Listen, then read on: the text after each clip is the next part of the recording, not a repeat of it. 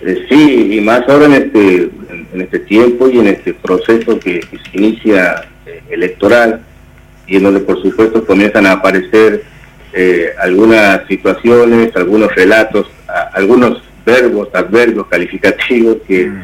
este, son lamentables. ¿no? y por supuesto que en, medio de toda esta situación este, hay un actor importante que muchos de los actores políticos por ahí se olvidan o, lo dejan de un lado, que tiene que ver justamente con, la ciudadanía.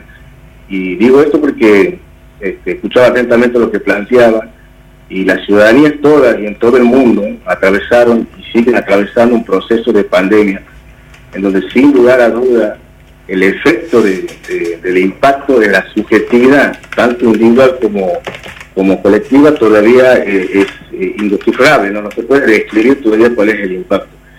Entonces uno se pregunta si, así como la pandemia ha producido efecto en todas las dimensiones cotidianas, y la política, en este caso la dimensión electoral, va a estar ajena a eso.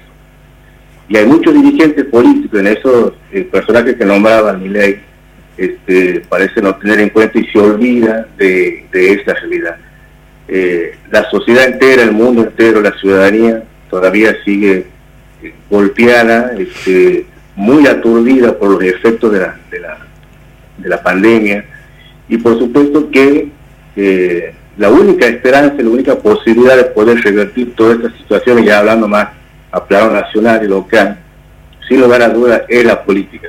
Entonces aparece un actor como, como Miley, que utiliza en el sentido de manipulación a la política para bastardearla, para ningunearla, para demonizarla, este, para hacer su propio y su propia construcción de, relato y casi como una especie de deidad en sí mismo, como la pureza misma, que es la lógica del mercado, ¿no? la lógica de los liberales. Ellos son los puros, eh, ellos son los castos, eh, en ellos está toda la, la, eh, la, santidad este, casi como una cuestión pontifical. Entonces ellos nos vienen a liberar, a purificar del desastre de la política, de la dirigencia política. Por eso ese discurso tan violento, tan desagradable, este, tan de demonización ante la política, en donde por supuesto se toma, se atribuye eh, la vestimenta de lo más sacro, de lo más sagrado.